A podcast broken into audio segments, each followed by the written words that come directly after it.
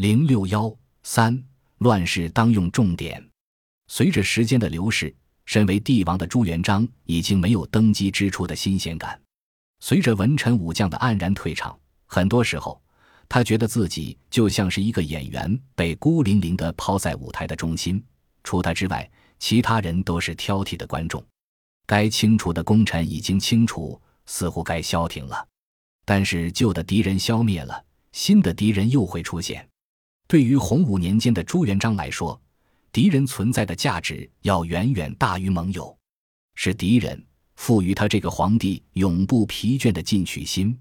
如果说大明皇权是他这个胜利者的纪念碑，那么又何尝不是那些失败者的墓地？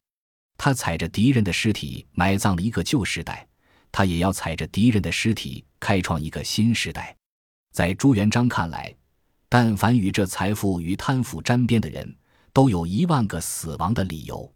他也从未将他们的意志看得高于一切。